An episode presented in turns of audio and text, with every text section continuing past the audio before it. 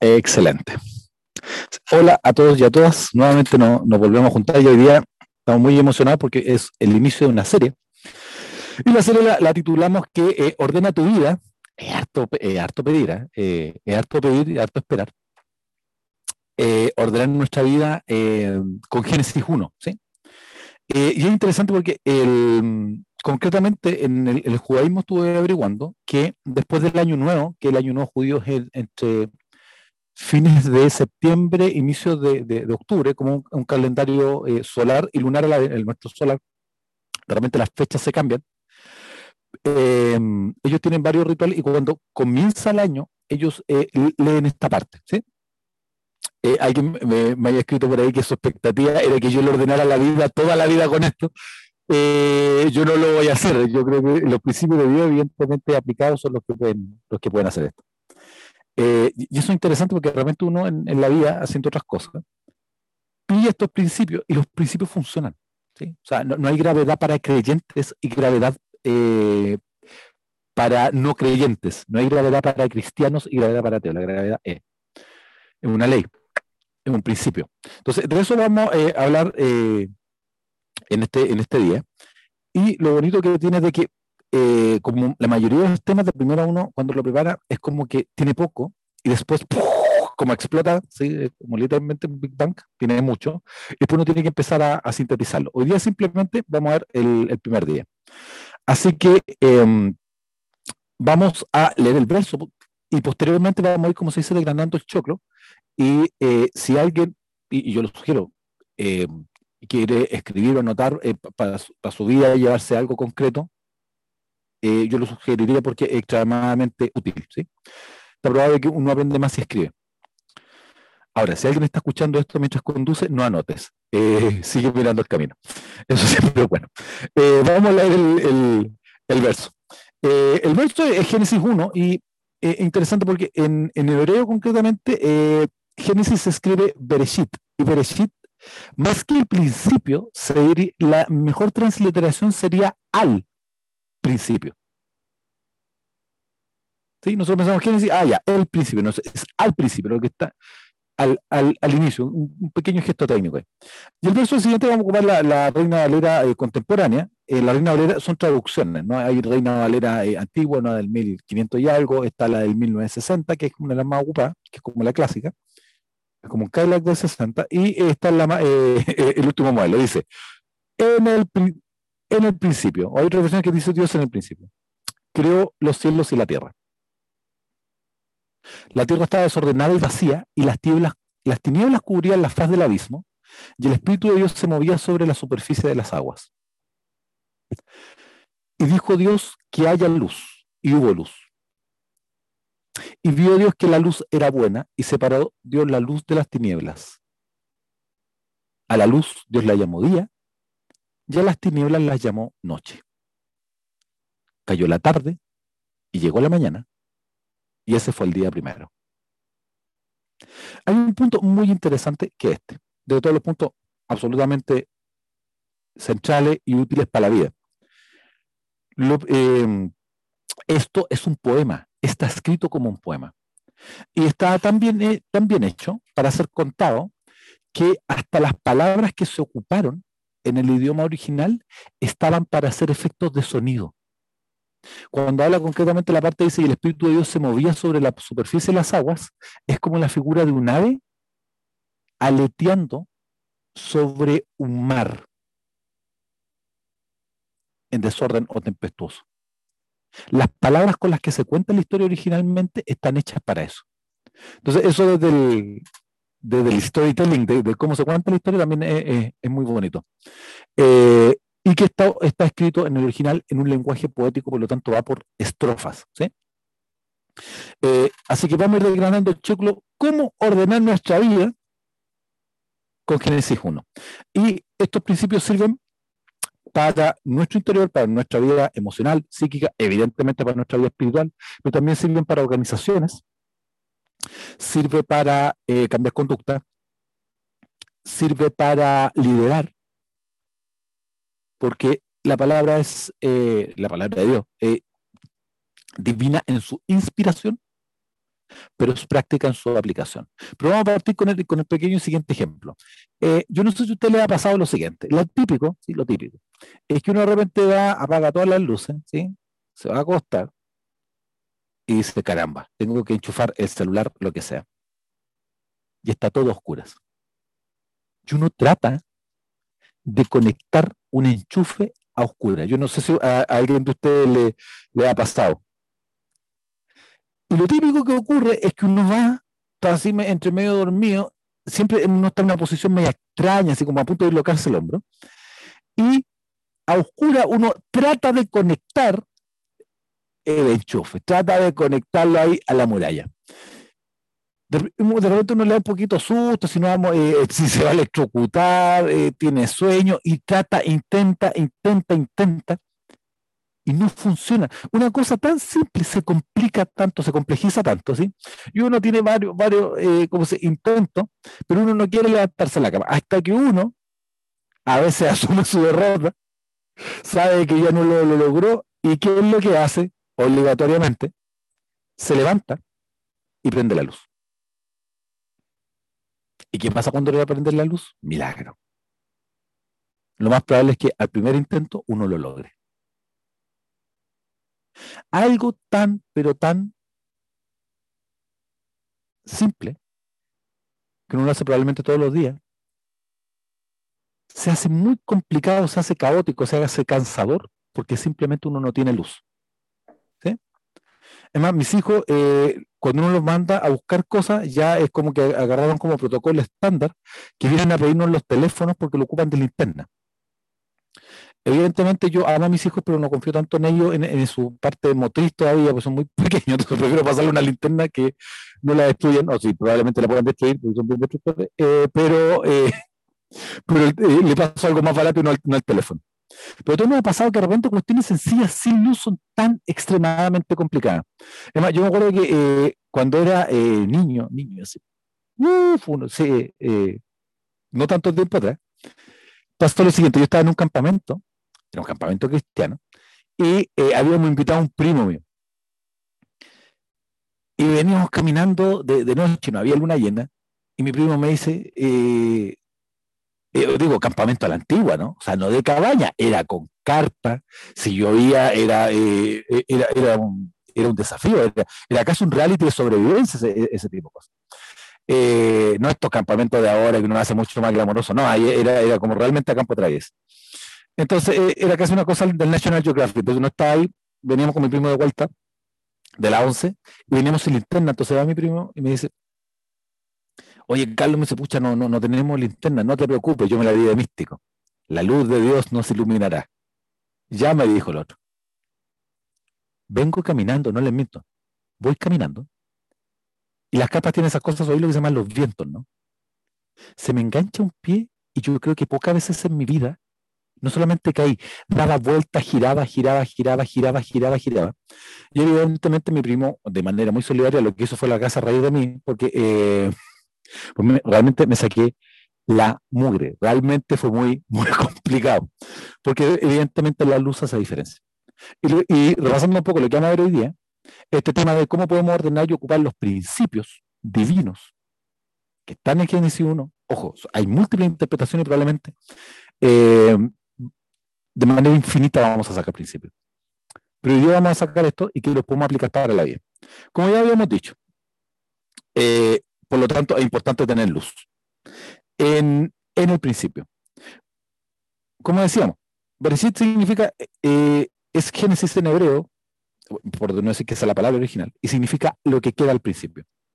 Cuando Dios está hablando de que algo queda al principio, tiene que ver con las prioridades o tiene que ver con, con iniciar. Y eso es extremadamente importante, ¿por qué? Porque eh, una de las cosas que le pasa a la gente es que hace cosas y vive, pero no sabe bajo por qué principios vive. No sabe bajo por cuáles son sus valores principales. Y eso es muy, muy, muy importante. Es extremadamente importante. ¿Quiénes se han dado más cuenta de esto? Eh, quizá paradójicamente no, es el mundo de la empresa con las famosas declaraciones de visión y misión. Eh, yo, eh, que en, mi rol profesional siempre hablo porque mi pega me, encanta y, ahí eh, uno saca cosas para la vida. de repente uno se, se, pilla con gente muy exitosa y que de repente uno le pregunta por qué hace lo que hace y no sabe por qué hace lo que hace. No sabe cuáles son sus principios, no sabe cuáles son sus valores. Está absolutamente comprobado de que la gente que vive de acuerdo a sus valores es gente más feliz más productiva, más feliz. Entonces, lo primero, cuando uno está hablando de en el principio, está hablando de iniciar algo de las prioridades y valga la redundancia los principios por los cuales estamos hechos. ¿Por qué esto es importante?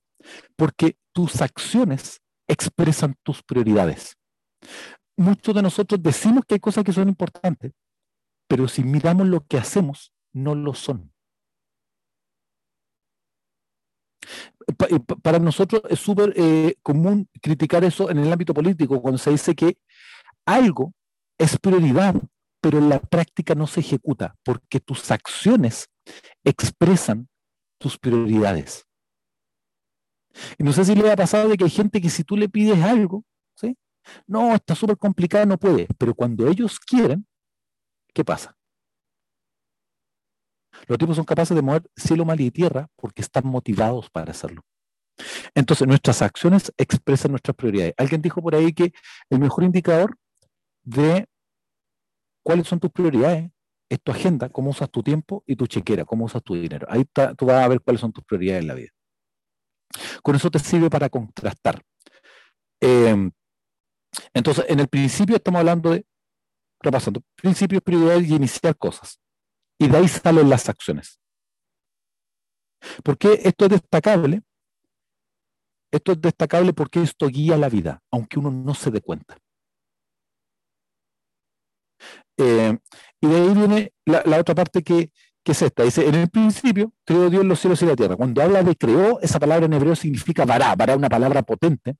Es la palabra de creación, diseño, de energía concretando cosas. Y, es eh, importante porque aquí lo que Dios plantea, porque después más adelante dice que Él nos hizo a su, imagen, es que Él nos hizo con el poder, nos transfirió esa capacidad de crear cosas, de iniciar cosas, de tener intención de hacer algo. Dios quiso hacer esto. No fue algo aleatorio o azaroso versus que lo que ahora la, cultura está planteando es que a nosotros no nos hace creadores de nada, la cultura nos hace consumidores de cosas. Solo es consumir. Solo es comprar, solo es adquirir. Em, por lo tanto, no es malo este, este tema de los hobbies que han, vuelto a aparecer, el tema del lettering, el tema de de, de, de repente echar un poco en la casa, porque te ayuda a crear cosas. los seres humanos, uno de nuestros dones más maravillosos es crear, y con el tema de la pandemia nos, nos hemos dado cuenta. Imagínense cómo habría sido esta pandemia sin arte, sin música, sin guiones, sin películas sin libro, o sea, yo creo que será una cosa espantosa. O sea, ya la situación es difícil. Y, lo paradójico de veces es que el, ámbito del arte ha sido más golpeado, ¿no?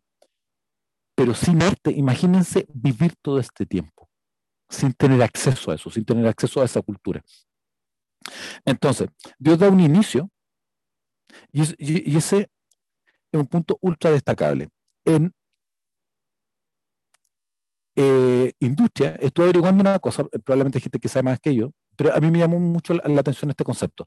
Se habla del producto mínimamente viable. ¿sí? Tiene varias traducciones. El producto mínimamente viable es que los emprendedores te dicen, si tienes una idea, anda, haga un prototipo decente, operativo, y lánzalo al mercado. No te demores tanto en hacerlo.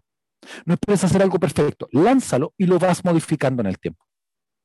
Porque si esperas hacer algo perfecto, no lo vas a hacer nunca. Eh, si quieres hacer un cambio en tu vida, tienes que iniciarlo, aunque sea poco, pero tienes que hacer algo al respecto. Si no, se pasa dando vuelta en nuestra, eh, en nuestra imaginación, pero no existe.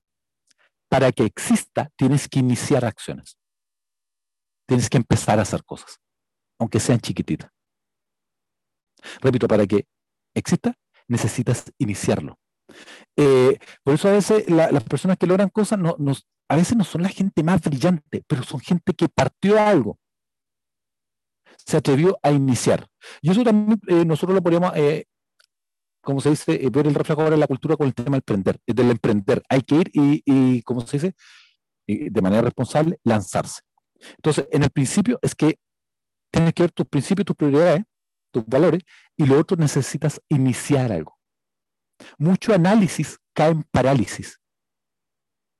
Uno tiene que hacer cosas, tiene que concretar. Em, Dios dice que creó, ¿sí? Y después dice los cielos y la tierra. ¿Y eso qué significa? El, orden, eh, escuché un rabino, lo, lo, encontré muy bonito, decía que ese orden habla de la, hablando de prioridades, de, cómo debería ser la vida. Dice que cuando habla de los cielos y la tierra, Dios creó los cielos primero la tierra después, es porque lo espiritual va antes de lo físico.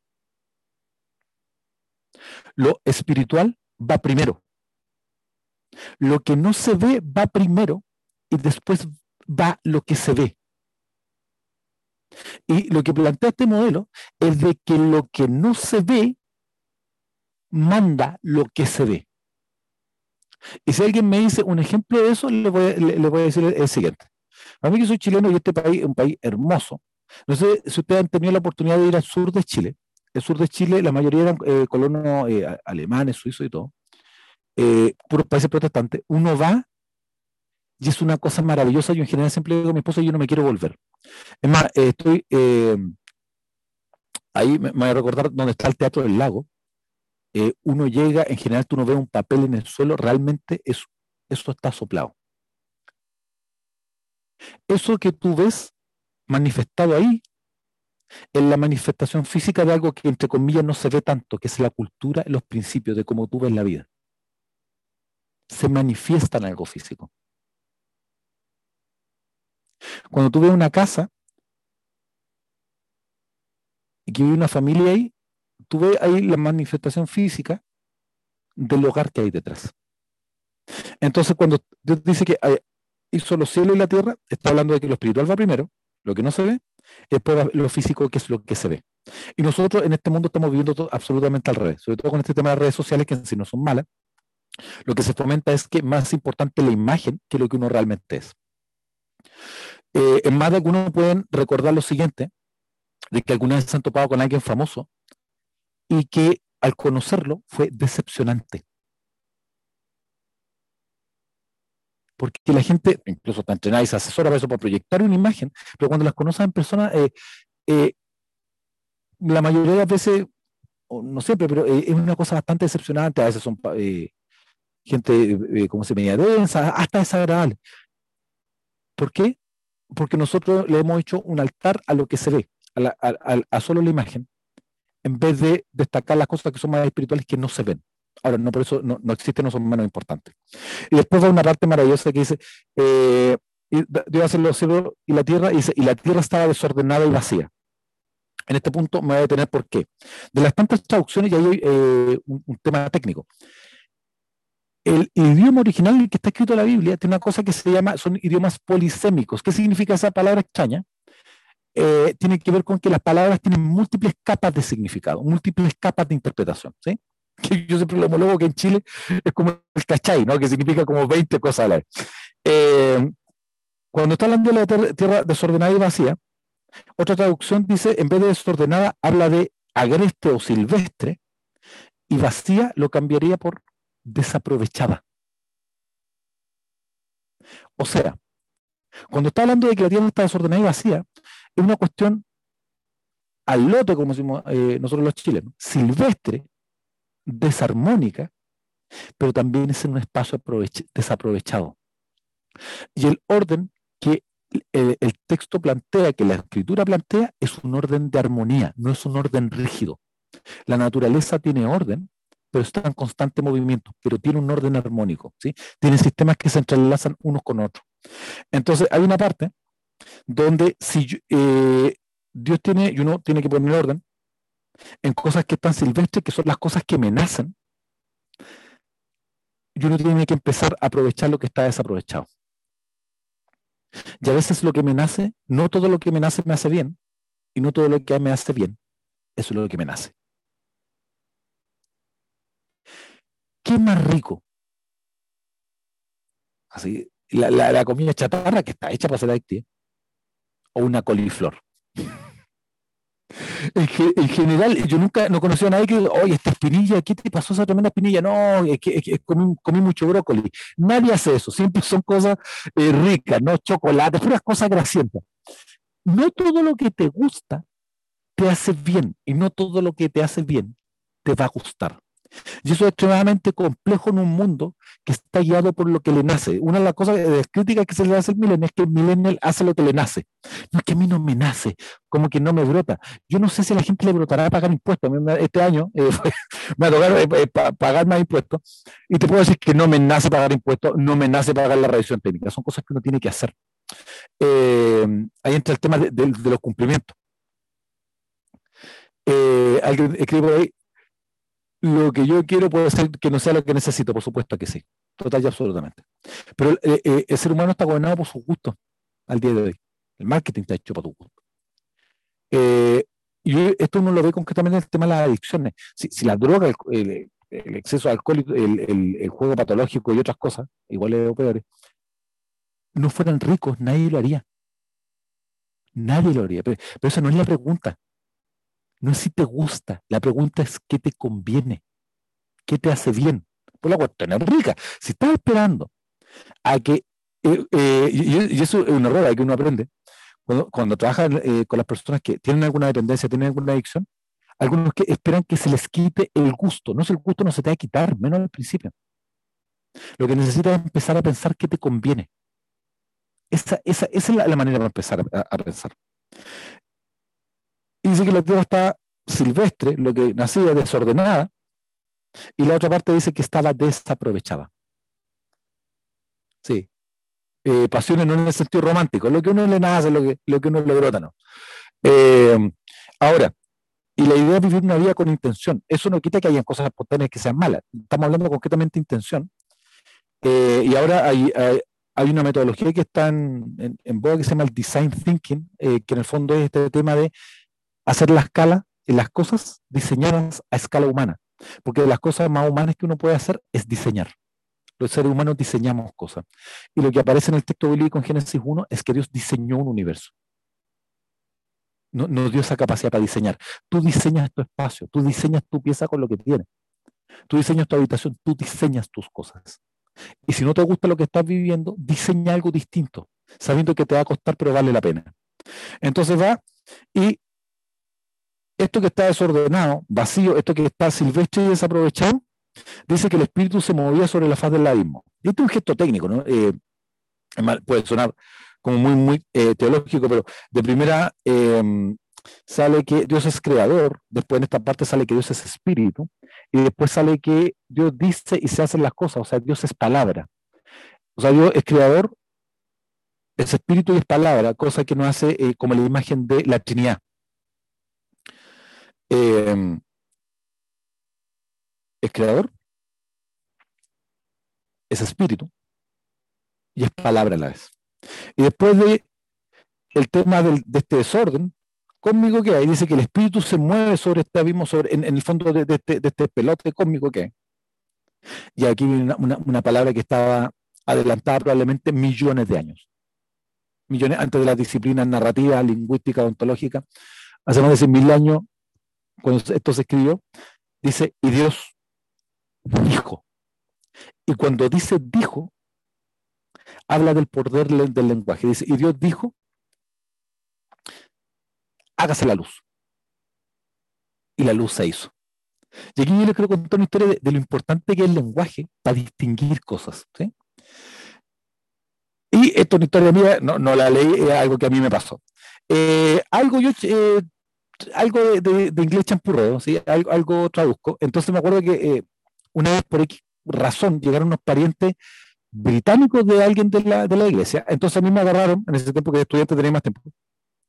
Por default llegué como eh, traductor eh, gratuito, porque realmente de su familia nadie entendía un poco y nada. ¿sí?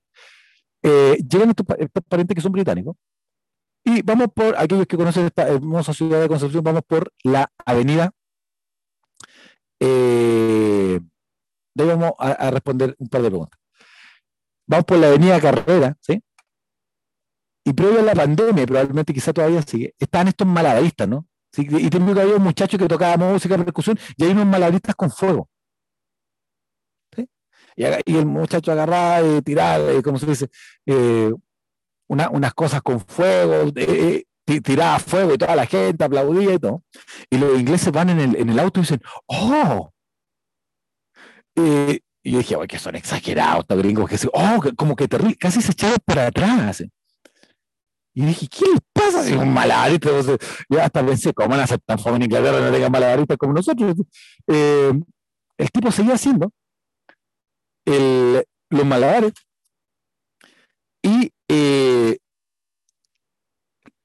sucede lo siguiente, sucede de que eh, casi estos esto extranjeros como que se trataban de, proteger en el auto, casi de debajo de la butaca, me dicen, ¡ay, qué peligroso esto! peligroso. ¿Y qué tiene? O sea, sí, tiene peligro. Que yo, y no con fuego, pero esta cuestión no la veo todos los días. Está parado en la esquina, en el semáforo, el muchacho. Dice, mira, Carlos, me dice, este, este, chico está con fuego. Sí, le digo yo, ¿cuál es el problema? Incluso le decía, mira qué bonito, tenemos cultura en las calles. Después pensé que era muy tercermundista el comentario. Eh, sí, me dicen, pero mira, él está con fuego. Sí, le digo yo, y, esto pasa un montón. Tenemos semáforo por medio, tenemos malabaristas. Pero Carlos me dice, ¿cómo no va a ser peligroso alguien haciendo malabares con fuego si está al lado de una gasolinera? Y yo les prometo que fue literalmente un momento así de, explosión mental. Yo nunca me había dado cuenta hasta que me lo dijeron que el malabarista que hacía de, malabares con fuego hacía malabares al lado de una estación de servicio Shell. Cuando los tipos me lo dicen, yo por primera vez lo vi. Hasta que no me lo dijeron, yo no distinguía eso. Sí, pasaba por ahí, veía el tipo del fuego, probablemente en algún momento si en auto hasta yo había pasado la gasolinera, pero nunca asocié el peligro que tenían toda la razón del mundo. Un tipo con fuego al lado de una, de una de una gasolinera, hasta que no me lo dijeron. Ese es el poder que tiene el lenguaje. El, lenguaje nos hace distinguir cosas y ver cosas que antes no habíamos visto. Por eso la consejería, la charla, el cine tienen tanto, porque nuestro cerebro adicto a la historia. Por eso la psicoterapia también funciona. Y para nosotros que, lo vemos así y que viene a principio de por eso la prédica funciona. Porque también a través del lenguaje puedes distinguir cosas y ver cosas que nunca te habías dado cuenta. Y ese lenguaje, ¿qué es lo que trae? trae luz. ¿Y esa luz qué es lo que trae? Trae claridad. Y la claridad, querido y queridas, es extremadamente importante. En la vida a veces no va a tener tantas certezas, pero necesitas claridad. Necesitas claridad. Y la claridad, la luz, lo va a cambiar todo. ¿Qué es lo que quieres lograr? Uno tiene que ser claro. Uno necesita claridad de lo que quiere lograr o hacia dónde va. Uno tiene que tener claridad. Estoy averiguando en física que la luz es la fuente de conocimiento del universo. Así lo dicen los astrónomos. Un video muy bonito del Observatorio ALMA. Nosotros somos una capital, probablemente la capital del mundo en, eh, astronómica, y una cosa que eh, muy bonita que tenemos en Chile, tenemos este, el observatorio La Silla, el observatorio Alma, etcétera, etcétera. Hay gente que está hablando en la nueva constitución de que eh, evitar la contaminación lumínica para preservar esos futuros. Eh, interesante porque la luz es la fuente de conocimiento del universo. La luz es energía. Y para nosotros en este sistema solar, la luz, que viene en nuestro caso del Sol, es vida. Todo lo que consumimos todo lo que comemos es energía solar procesada de alguna u otra manera. Eso es lo que Dios nos da. Dios quiere que a través de su palabra tengamos luz, para que tengamos claridad, tengamos una fuente de conocimiento infinita, de tiempos que vienen inmemoriales, que podamos tener energía para hacer cosas, podamos recibir esa energía, esa motivación, y podamos tener vida. Y ahí yo lo enlazo con lo que Jesús decía, que yo soy el camino, la verdad y la vida. Yo lo enlazo con lo que los discípulos le dijeron a él. Le dijeron, ¿a dónde vamos a ir? Tú tienes palabras de vida eterna. Tú tienes luz que viene, información, una fuente de conocimiento infinita del universo. Y eso yo, eso lo encuentro maravilloso. Entonces, si tienes lenguaje, querido y querida, ocupa bien tu lenguaje. No digas, esta pega me está matando, no te hagas eso. Tu cuerpo se lo va a creer. es que me enferma mi jefe. Hay jefes que son enfermantes, pero no lo digan. Y, yo no sé por qué pasó. ¿ah? E, esta semana fue una semana bien complicada a mí en lo laboral. Eh, y los devocionales que yo los comparto, más, más adelante si ustedes los quieren, los podemos compartir también que son pequeñas reflexiones bíblicas para el día, hablaban de amar al enemigo, a la gente que requiere gracia adicional, orar por la gente pesada. Yo dije, Dios mío, ¿por qué me manda esto? Porque yo sé que uno tiene ganas de matar a la gente a la porra. Eh, y uno tiene que ocupar bien su lenguaje. Y eh, del poder del lenguaje hay una investigación chiquitita pero tan bonita que es la siguiente. Se investigó una cosa que a mí no me pasa mucho porque yo soy muy mateo, cuando voy al médico llevo mis síntomas anotados. Pero aún así a uno le puede pasar, miren qué ñoño, ¿no? Eh, y le pasa a un montón de gente que sale a la consulta del médico y dice, caramba, se me olvidó esto. Pero ella no se lo dijo, ¿no? Sí, aunque no lo crean, hay una, una, pequeña nota de mis síntomas para ayudar y ser buen paciente. Entonces estamos en eso. Y se hizo una investigación que, eh, que lamentablemente estaba en inglés. Eh, se hizo que a un grupo de médicos ocuparon la siguiente palabra. Les preguntaron a la gente hay algo más que usted nos quiere decir, pero ocuparon la palabra anything. ¿sí? Y a la otra de mitad del estudio, se asignó al azar, evidentemente, así por, por tómbola, los médicos tenían que ocupar la palabra para despedirle a la gente, ¿hay alguna otra cosa, algún otro síntoma que usted me quiera contar? La palabra something. En inglés la palabra anything es un poquitín más peyorativa, no es una palabra tan, tan positiva. Es, claro, cualquier cosa o algo. Something es una connotación más positiva o neutra. Los médicos, independiente de la personalidad del médico, independiente de su formación o, años de experiencia, los que ocuparon la palabra anything, solamente un 40 y algo por ciento agregó más síntomas importantes a la consulta. Los médicos que ocuparon la palabra something más de un 90% de los, de los consultantes agregaron nuevos síntomas que se les estaban olvidando. O sea, imagínate el poder que tiene eso para la entrevista clínica por una simple palabra, por la palabra que se ocupa. Entonces yo te animo a que ocupes bien tu lenguaje, ocupes bien eh, eh, tu lenguaje con los demás, eh, había un, posteo que lo encontré interesante y le encontré todo el sentido del mundo. Dice que si un niño, tú le dices de que los tallarines brotan de un árbol de tallarines, él lo cree, ellos lo creen. Eh, y tú le dices un montón de cosas, los niños le creen. Por lo tanto, si le dices que es tonto es estúpido, el niño también lo cree. Entonces uno tiene que cuidar lo que les dice. A mi hijo de repente cuando cometen errores se pone medio teatral, soy un mal niño, no, hijo, usted es un buen niño, se mandó una embarra, pero usted es un buen niño. Avanzando. Eh, después de, eh, por eso les dije, al principio siempre se hace poco y después se extiende, se expande, como el universo. Dice, y Dios dijo, hágase la luz, fue la luz. Y después de eso, y vio Dios que era bueno. Cuando hagas cambios, necesitas evaluar los cambios. Necesitas evaluar si lo que estás haciendo cómo salió y si funciona. Eso se parece mucho a la calidad total. Necesitas evaluar lo que estás haciendo. Y después de eso, ¿qué es lo que hace Dios? Le pone nombre. Querido y querida, las relaciones sin nombre, mi experiencia, con más de una década, voy a cumplir 15 años trabajando en esto como psicoterapeuta.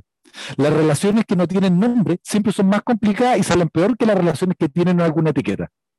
No, nosotros somos nomás. Esa cuestión siempre termina mal, siempre peor. Porque no tiene límites, siempre peor. No somos nomás. Entonces van al cumpleaños los dos, que son nomás. Ella baila con un muchacho, eh, él se pone celoso, pero son nomás, no son nada. Él se va, la deja tirar, ella lo persigue, le dice que no, va, el tipo se va, ella quiere una fiesta en medio de la nada, que no conoce a nadie. ¿Por qué? Porque cuando los límites están más claros, no digo que no pueda pasar una relación con nadie, pero las cosas necesitan un nombre para ser clasificadas. Las cosas tienen que tener nombre. Los nombres son importantes. Necesitan tener nombre. Eh, alguien a esta altura todavía no encontrará mucha utilidad para su vida, una de las utilidades más maravillosas que puedes tener de esto es tener claridad de que eres humano, que tienes emociones y sensaciones y poder etiquetar lo que sientes. Hay gente que su mayor problema es que no distingue qué siente. No sabe. Y las emociones humanas, encima se ha comprobado, son mezcladas, son un revoltijo de sensaciones. Por ejemplo, la decepción es mezcla de tristeza con sorpresa. Está muy triste y la vez está muy sorprendido de lo que la persona hizo. Eh, hay, se, ha descubierto de que las personas ansiosas, si tienen más palabras para etiquetar lo que sienten físicamente, su ansiedad disminuye. Ese es el poder del lenguaje. Ahora, si quieren ver más del del lenguaje, una película muy recomendable, aunque no lo parezca, una película que se llama Arrival, que ganó un Oscar, que le, pusieron aquí la llegada, creo. ¿sí? Amy Adams con Jeremy Renner, es una muy bonita película y que habla un tema lingüístico. Ahí se la dejo y más encima hago recomendaciones de cine, como si fuera eh, necesitas ponerle nombre a las cosas y aquí un gesto técnico, con esto vamos a tratar de ir redondeando, vamos a hacer después una pequeña síntesis, pero para terminar esta parte, porque hoy día solamente vamos a ver el primer día. Dice de que Dios hace todo, le pone el nombre al día y la noche, y después dice que llamó a la luz día, a las tinieblas llamó noche, y fue la tarde y la mañana de un día.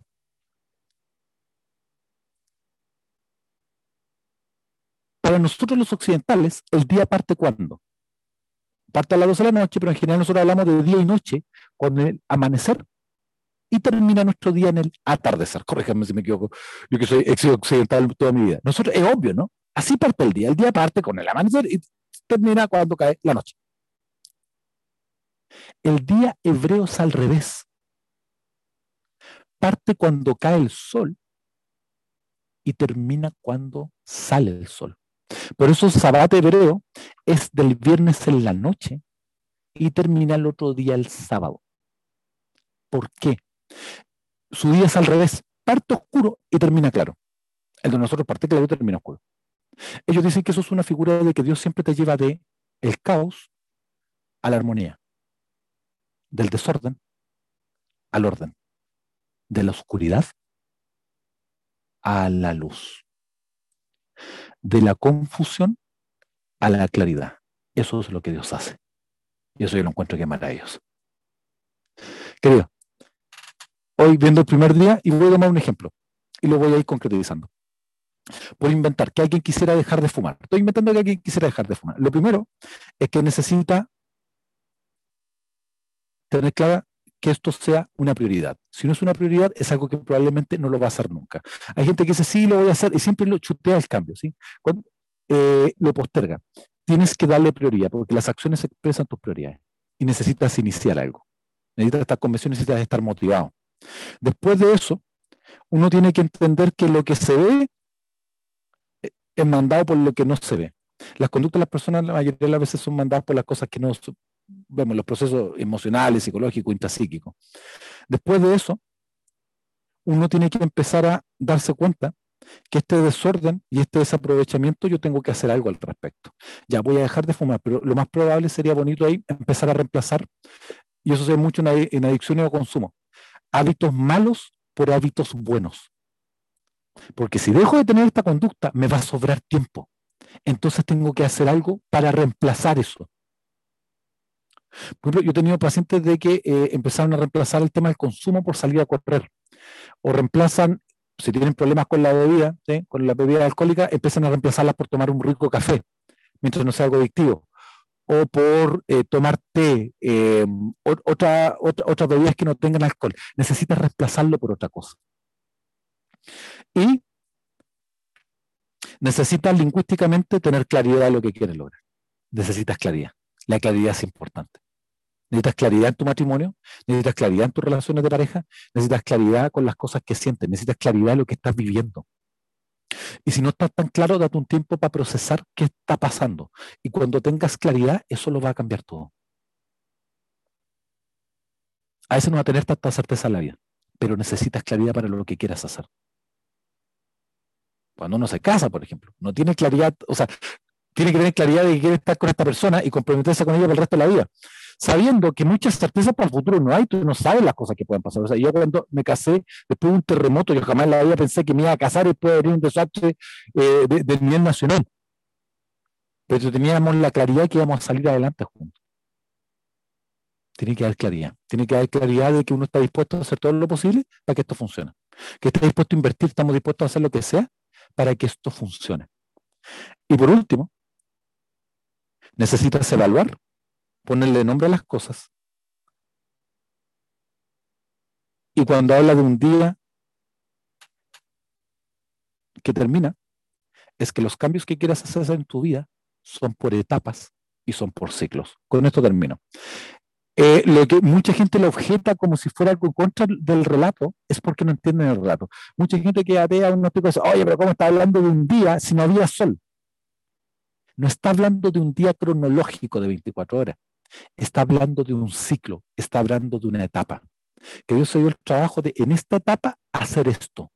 Esto primero y hacerlo bien. Los cambios que quieras hacer en tu vida van a ser por etapas. Dedícate que las primeras etapas a tener claridad. ¿Quieres tener una empresa? Una visión y una visión clara una buena declaración de visión y misión para saber a qué te va a dedicar y a qué no, a qué cosas le va a decir que sí y a cosas le va a decir que no. Como ser humano necesitas tener claro tus valores. Como ser humano tienes que, si quieres hacer, por ejemplo, un cambio de conducta, de hábitos saludables, tienes que informarte cuáles son los beneficios de cambiar. Y las desventajas, evidentemente, en la conducta que llevas ahora. Comprender que no todo lo que te hace bien te gusta y no todo lo que te gusta es lo que te hace bien. Y al final del día, no olvides de que Dios, aparte de que hace la luz, Él dice que Él esa luz la comparte con nosotros. Yo lo que te deseo en este momento, que tenga mayor claridad en quién eres, en tu identidad, en tu propósito de vida, en lo espiritual primero y en lo físico después. Que tenga mayor claridad en tus cuentas, que puedas tener mayor claridad en qué gastas tu dinero, que tengas claridad para salir de las deudas. Porque lo que Dios hace es integral. Porque en el principio creó Dios, los cielos y la tierra. Eso, que Dios los bendiga.